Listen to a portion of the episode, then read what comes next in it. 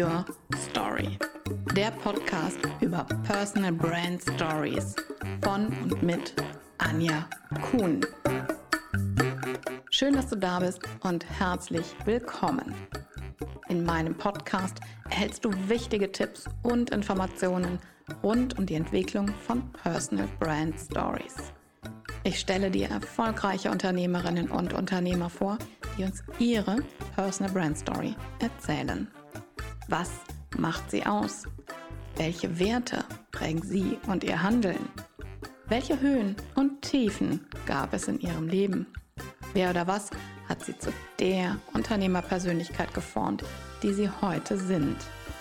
All das und noch viel mehr ist Teil von Personal Brand Stories.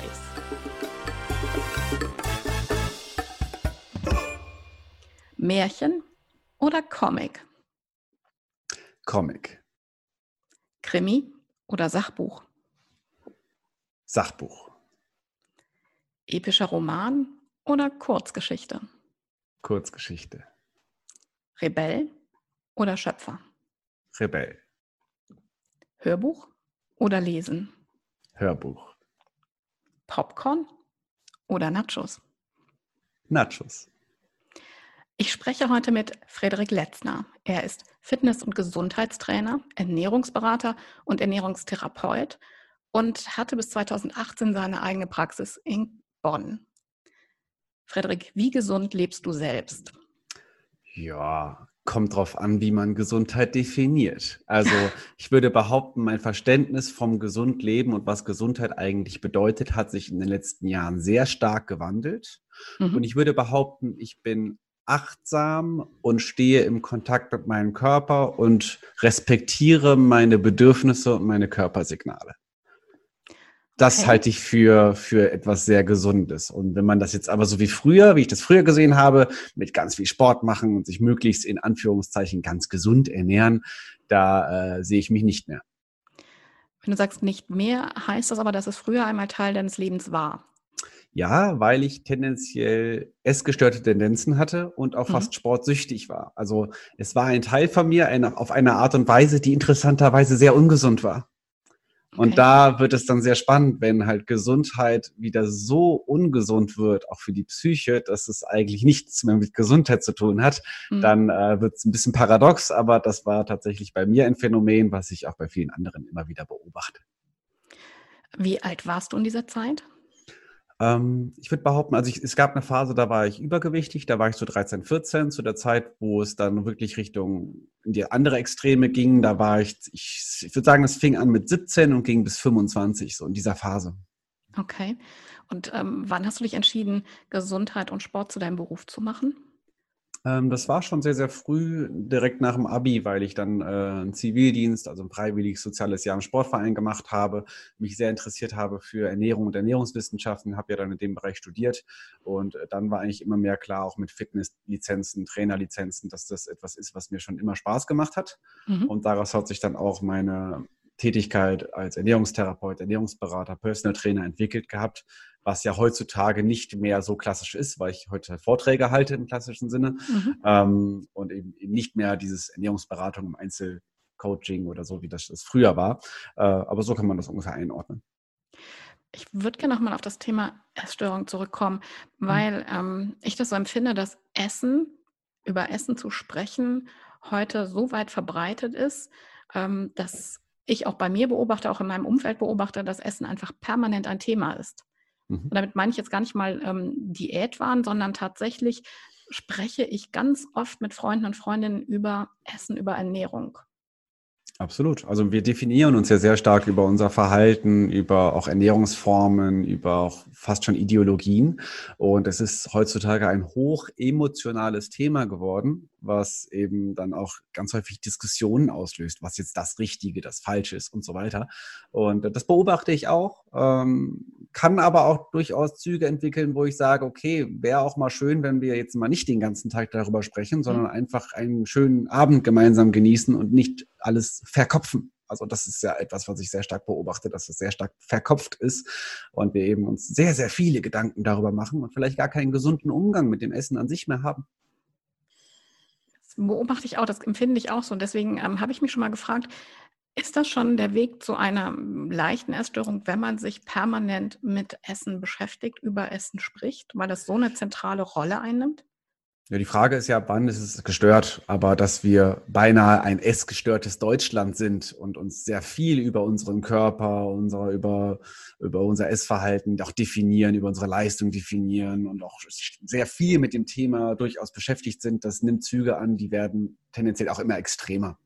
Also auch, dass, dass extreme Ernährungsformen medial total sexy sind und dass mhm. auch Milliard, ein milliardenschwerer Markt ist, wenn es um Nahrungsergänzung geht, um Selbstoptimierung geht, um Fitnessstudios geht.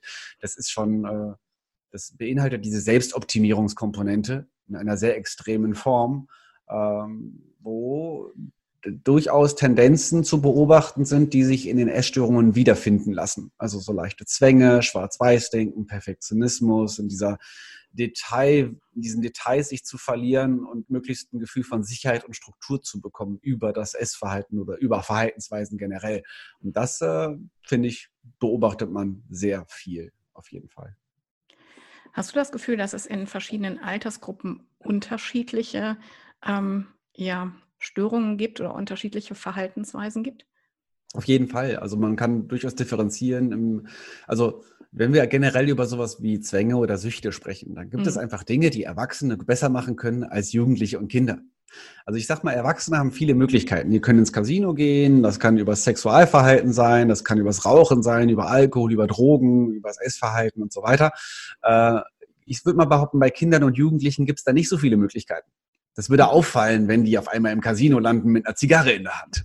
So, äh, bei Kindern und Jugendlichen haben wir eher dieses Thema äh, Zocken und Social Media. Das Essverhalten ist bei Jugendlichen ein Thema und auch sowas wie Ritzen, also mhm. Autoaggression.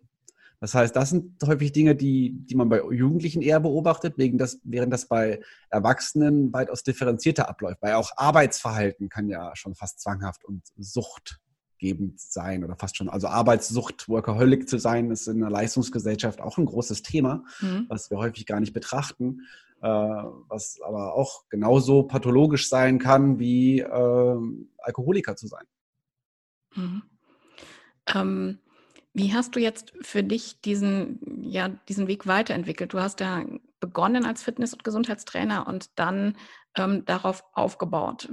Ähm, hatte das dann damit zu tun, was du gerade erzählt hast als Jugendlicher, dass du eben ähm, selber davon betroffen warst, von Ernährungszwängen, von Sportzwängen? Oder hast du gesehen, dass ähm, Ernährung dich einfach viel mehr gefesselt hat? Ja, das, das mit dem Fesseln der Ernährung war ja eher davor zu der Zeit, wo ich das studieren wollte und wo es fast schon problematisch war. Mhm. Und irgendwann konnte ich die Dinge nach und nach einordnen, für mich selber auch. Und es war ein Prozess. Also als ich zum Beispiel mit Menschen gearbeitet habe in der Einzelberatung, habe ich gemerkt, die meisten Menschen wissen alles. Also wir haben kein Wissensproblem. Es geht ja um Psychologie, es geht um Stressessen, es geht um Nervennahrung. Ich habe diesen schönen Satz, Dicke sind nicht dumm. Ja. Man braucht denen das nicht nochmal zu erklären. Und sämtliche Gesundheitswelt versucht Leuten zu erklären, was zu tun und zu lassen haben, obwohl wir das im Großen und Ganzen wissen. Wir mhm. wissen regelmäßig bewegen, genug schlafen, ab und zu mal Obst und Gemüse, genug trinken, nicht zu viel rauchen, nicht zu viel saufen. Das sind so die Klassiker. So. Und wir tun so, als wenn man das Menschen noch einmal sagen müsste. Und ich habe in meiner Arbeit bemerkt, das braucht man nicht nochmal zu erklären. Das haben Menschen verstanden. Ich konnte auch für mich mehr und mehr einordnen, okay, wir reden immer über Psychologie. Also auch bei Übergewicht, wenn man die richtigen Fragen stellt, fangen Menschen an zu weinen, weil man merkt, da steckt was drunter. Und es gibt so einen großen Grenzbereich, wo es dann wirklich um Zwänge geht, um Impulsivität geht, wo Menschen nicht wissen, wie sie mit ihren Emotionen umgehen sollen und daraus, darauf reagieren mit bestimmten Verhaltensweisen und zum Beispiel nicht zu essen oder viel zu essen. Gerade im Bereich der Essstörung haben wir ja genau diese Essattacken oder auch mhm. das äh, Anorektische, also wo Menschen gar nichts mehr essen. Ähm, das sind einfach Elemente, die, die sind fast schon ziemlich offensichtlich, was da passiert, wenn man so in diesem Bereich der Psychologie sich bewegt und versucht, diese Dinge mal im Bereich von Emotionsregulation einzuordnen. Wie kann, Entschuldigung. Ja, ja, und für mich selber war es genauso. Also für mich war es dann, also dadurch, dass beide meine Eltern im Bereich Ernährung studiert hatten und Lebensmittel und ich trotzdem übergewichtig war, konnte ich für mich selber auch im Nachhinein einordnen, nein, ich bin nicht blöd. Mhm. Ich wusste das alles, aber es hatte mit Wissen nichts zu tun. Und wie schaffst du es dann, ähm, deinen Kunden, deinen Klienten oder wie hast du es geschafft, denen ähm, trotzdem zu helfen, wenn sie alles wissen? Im Endeffekt äh, ist die Grauzone hin zur Psychotherapie sehr, sehr ausgeprägt. Mhm. Das ist auch ein Grund, warum ich das heute so nicht mehr mache, weil streng genommen arbeitet man als Psychotherapeut oder sehr, sehr nah dran, spätestens wenn man mit Essstörungen arbeitet. Das war ganz gut, weil ich mich auch in dem Bereich weiter qualifiziert habe und damit arbeiten konnte. Äh, aber wenn man ganz ehrlich ist, ist ein gestörtes Essverhalten nur ein Symptom. Also bei mhm. Essen ist Psychologie und dann mit Menschen irgendwie weiter irgendwelche Regeln oder irgendwelche Pyramiden zu besprechen, das kann man mal machen, das ist nett, aber das wirkt ganz selten. So, und dadurch ging, war tatsächlich meine Aufgabe immer mehr, Coaching-Methoden zu nutzen, Therapiemethoden zu nutzen oder auch einfach wunde Punkte anzusprechen, auch auf Körpersprache zu achten, auf, darauf zu achten, wie Leute zwischen den Zeilen kommunizieren und genau in diese Themen reinzugehen. So, ne, was bedeutet für dich das Feierabendbier? Was bedeutet mhm. für dich die Schokolade?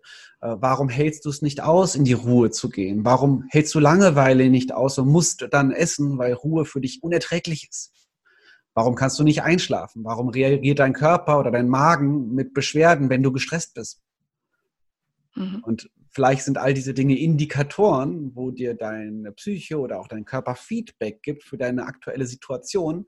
Und anstatt, anstatt dass wir uns selber irgendwie hassen und sagen, oh, blöder Körper, ich habe schon Magenbeschwerden und das nervt mich, vielleicht auch zu erkennen, was da eigentlich passiert. Und das ist etwas, wo ich dann gerne die Aufmerksamkeit hinlenke, dass ich sage, okay, jetzt lassen wir mal Zucker und Kohlenhydrate und diesen ganzen Quatsch weg, den sowieso jeder weiß, sondern ähm, ja, warum, warum verhältst du dich denn gerne unvernünftig? Das ist eine schöne Frage. Das stimmt, das ist wirklich eine schöne Frage. Und ähm, wie, wie schnell kommen deine oder kamen deine Kunden dazu Antworten? Weil das ist ja ähm, das selbst zu erkennen und das selbst zu reflektieren und in sich hineinzuhorchen, wo kommt das her? Das ist ja ein ganz, ganz schwerer Weg, den man ja in der Regel nicht in einer Sitzung löst. Genau, aber im Endeffekt geht es ganz viel darum, äh, Krisen in der eigenen Biografie zuordnen zu können, zu Veränderungen. Also die meisten Menschen nehmen auf einmal zu oder nehmen auf einmal ab, nachdem ein starkes emotionales Ereignis geschehen ist. Und eben auch äh, genau mit über diese Krisen zu sprechen, über diese Schwächen zu sprechen. Und da merkst du ganz schnell, das ist, äh, ist ein psychotherapeutisches Thema.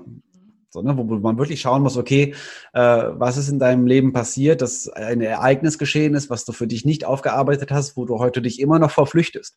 Man kann sich vorstellen, dass wenn zum Beispiel ein guter Freund verstirbt, dann will man nicht in die Ruhe gehen, dann kann es sein, dass man abends mehr Alkohol trinkt, um das bloß runterschlucken zu müssen, weil man mhm. auch darüber nicht trauern möchte, sich das nicht, damit nicht auseinandersetzen möchte. Und äh, gerade dann, wenn man irgendwie merkt, okay, gut, es ist äh, ein Thema, wo wir intensiver mal reinschauen, dann wird auch geweint und dann wird es auch richtig fies.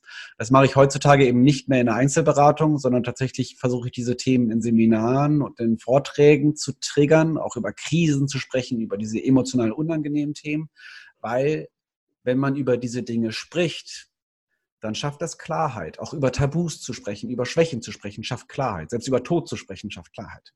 Mhm. Und das ist etwas, was ich heutzutage ganz viel mache. Ich, provoziere unglaublich viel. Ich gehe unglaublich schnell in diese wunden Punkte, in diese blinden Flecken. Und ähm, ja, sorge eigentlich dafür, dass Menschen darüber nachdenken, was sie den ganzen Tag machen und warum. Du hast es schon angesprochen, du bist ähm, heute als Speaker auf den mhm. Bühnen mhm. unterwegs ähm, und wurdest auch Anfang 2020 zum ähm, besten deutschen, also zum Newcomer in der Speaker-Szene gekürt ähm, von der Deutsch, von der German Speaker Association. Ähm, deine Vortragsthemen, du hast gerade auch selber schon gesagt, ich provoziere gerne. Vernunft ist out, Gesundheit und Motivation, Essen ist Emotionen, ähm, aber auch so Themen wie das Heldendilemma. Mhm. Wie schaffst du es auf der Bühne, diese Themen so rüberzubringen, dass es auf der einen Seite unterhaltsam ist, denn das ist ja ein wichtiger Punkt, als Speaker erfolgreich zu sein, und auf der anderen Seite aber auch ähm, ja wirklich Nachdenken zu erreichen. Ich habe ja vorhin gesagt, ich bin ein Rebell, so ein bisschen. ja. Und ich mag den Perspektivwechsel und ich mag die Provokation. Und das ist eigentlich das, was oft passiert, wenn ich über Gesundheit spreche. Dass ich fange erstmal an, die ganzen Klischees auszusprechen, die Menschen damit assoziieren Dieses nach dem Motto, warum ist Gesundheit eigentlich so doof? Das ist Anstrengung, das ist nervig. Menschen sagen mir, was ich zu tun und zu lassen habe. Und eigentlich haue ich erstmal das, all das raus, was Leute damit negativ assoziieren und hinterfrage, warum wir das eigentlich als doof empfinden. Weil Sex, mhm. Drugs, Rock'n'Roll ist ja auch cool, ne? Also ja. hat ja auch seinen Reiz. Und wer von euch ist eigentlich immer vernünftig? Keiner. Ne? Also wir mögen es auch nicht einmal vernünftig lieb und brav zu sein. Und dann geht es eben genau in diese Richtung so, okay, warum verhalten wir uns unvernünftig, obwohl wir es eigentlich besser wissen. Warum lieben wir Sex, Drugs, Rock'n'Roll? Was hat das mit Zugehörigkeit zu tun? Was hat das mit Leistungsgesellschaft zu tun? Was hat das damit zu tun, dass Menschen sich spüren wollen, sich regulieren mit Emotionen und so weiter?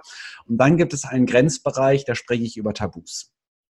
Da spreche ich darüber, wie das Ritzen bei Jugendlichen funktioniert, was es mit ihrer emotionalen Lage macht. Dann spreche ich darüber, wie eine Leistungsgesellschaft das darauf aus, sich darauf auswirkt, dass viele Jugendliche heutzutage auch Suizidgedanken haben und das komplett normal geworden ist. Dass generell sehr viele Menschen das Gefühl haben, nicht genug zu sein in so einer Leistungsgesellschaft, weil wir eben nicht alle perfekt aussehen und nicht alle immer perfekt funktionieren. Und dann wird es ganz schnell sehr ruhig. Mhm. Also klar, wenn ich irgendwie sage, ja, äh, die meisten jugendlichen Mädchen empfinden ihren eigenen Körper als ekelhaft, obwohl sie komplett normalgewichtig und gesund sind weil sie kein Sixpack haben, weil sie nicht total schlank sind, weil sie sich vergleichen mit einer idealisierten Welt und irgendwie Perfektionismus etwas ist, was in unserer Gesellschaft sehr stark vertreten ist. Und da merkt man irgendwie, da kriegt jeder so einen leichten Kloß im Hals. Mhm. So. Und man hinterfragt, warum tun wir Dinge, die wir eigentlich nicht wollen, für Menschen, die wir eigentlich nicht mögen. Das ist ein schöner Satz. Oder warum glauben wir ständig, ständig wie Superhelden funktionieren zu müssen? und sind irgendwie unterbewusst enttäuscht, dass wir doch ganz normal und nur Menschen sind. Und über diese Enttäuschung, über dieses, wir vergleichen eine idealisierte Welt mit der Menschlichkeit, wollen aber lieber Maschinen sein. Mhm. Und glauben, dass Emotionalität etwas Schlechtes wäre, dass Sensibilität etwas Schlechtes wäre, dass wir immer stark sein müssten, dass wir nicht krank sein müssten. Und dieser Konflikt das ist das, den ich, das ist etwas, was ich immer ganz gerne ausbreite in den Vorträgen. Äh, und das schafft unglaublich viel Emotion. Das ist das, was, mhm. was das Provokative darin ist, was ich ganz gerne mit Humor kombiniere. Also dieser Moment, wo das Lachen im Halse stecken bleibt, das ist ganz cool. da macht es wirklich Spaß. So. Und ich bin, ich bin sehr unverschämt, weil ich stehe mhm. da vorne, ich rede über diese fiesen Themen, habe aber ein leichtes Lächeln auf dem Gesicht. Mhm. So, und das, das irritiert total. Und das ist das, was ich äh, quasi auf der Bühne vorne mache. Ja. Ähm, was willst du, dass deine Zuhörer mit nach Hause nehmen nach deinem Vortrag? Was willst du, ähm, heute sagt man immer so schön, Call to Action, was willst du auslösen? Ähm, was sollen deine Teilnehmer nach einem Vortrag im Idealfall machen?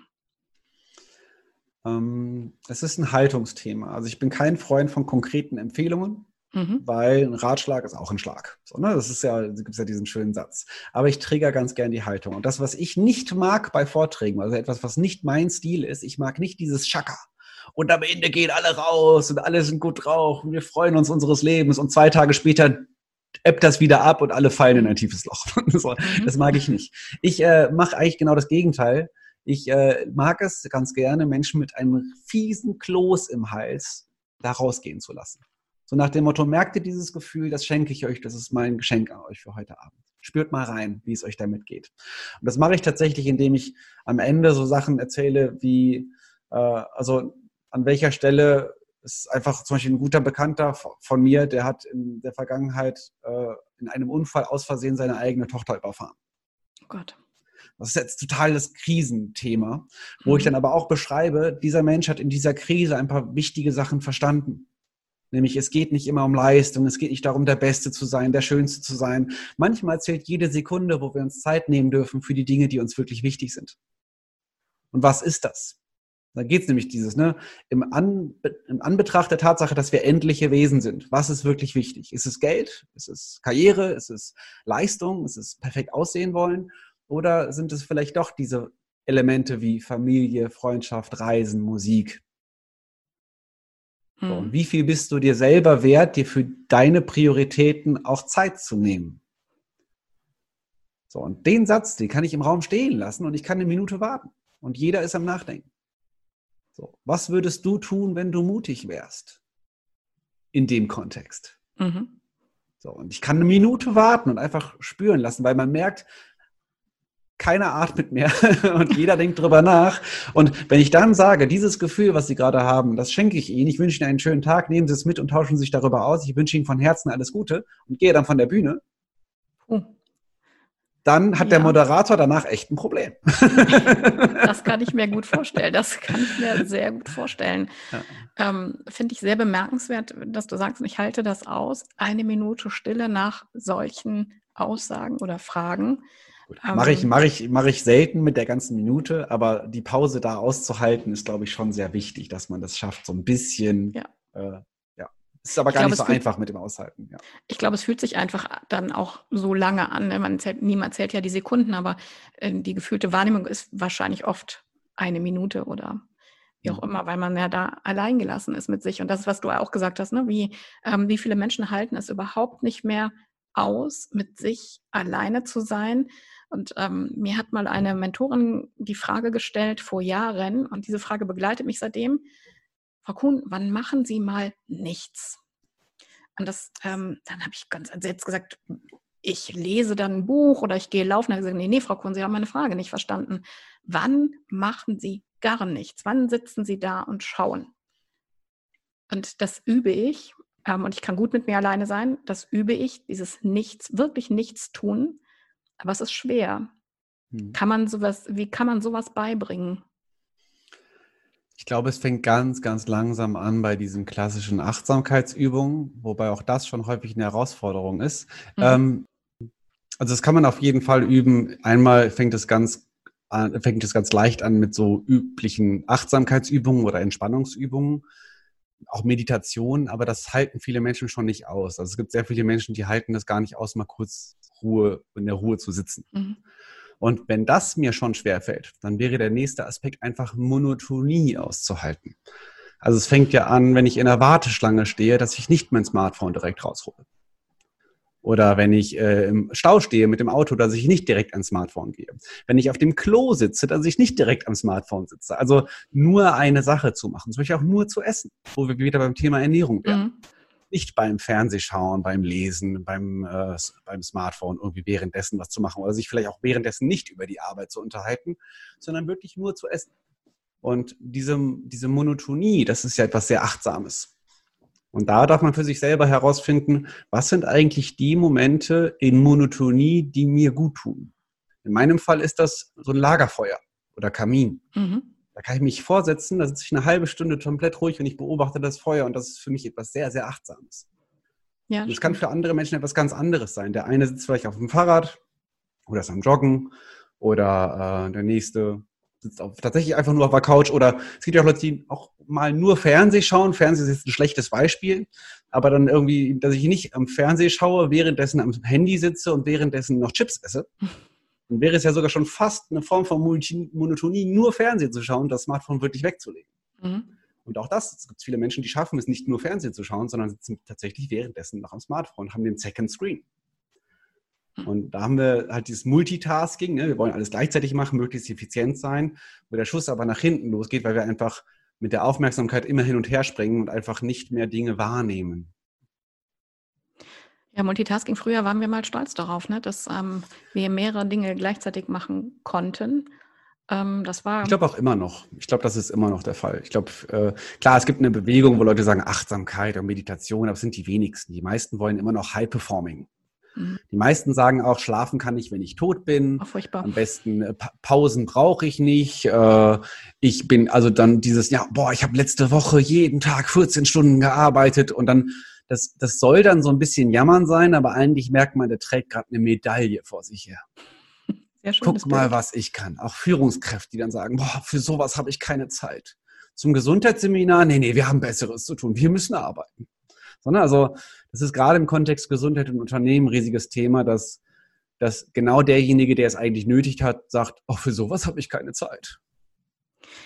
Naja, für sowas habe ich keine Zeit, ist ja die Ausrede für, ähm, ist nicht mein Ding, will ich mich nicht mit beschäftigen. Ne? Also ich finde das, ähm, musste das auch lernen, aber ich finde es auch ganz schrecklich, wenn jemand immer sagt, dafür habe ich keine Zeit, denn letztendlich sind es nur seine Prioritäten, die verhindern, Korrekt. dass er das jetzt umsetzt. Ne? Die Aussage keine Zeit ist eine getroffene Entscheidung. Und wenn ja. ich sage, ich habe keine Zeit für mich, dann ist das ziemlich traurig. Das stimmt. Weil dann, dann bin ich mir selbst egal. Dann, nehme ich, dann bin ich mir selber nicht so viel wert, mir Zeit für mich zu nehmen. Und das ist dann, dann lebe ich nur noch für andere und opfere mich auf. Und das machen auch sehr viele Menschen.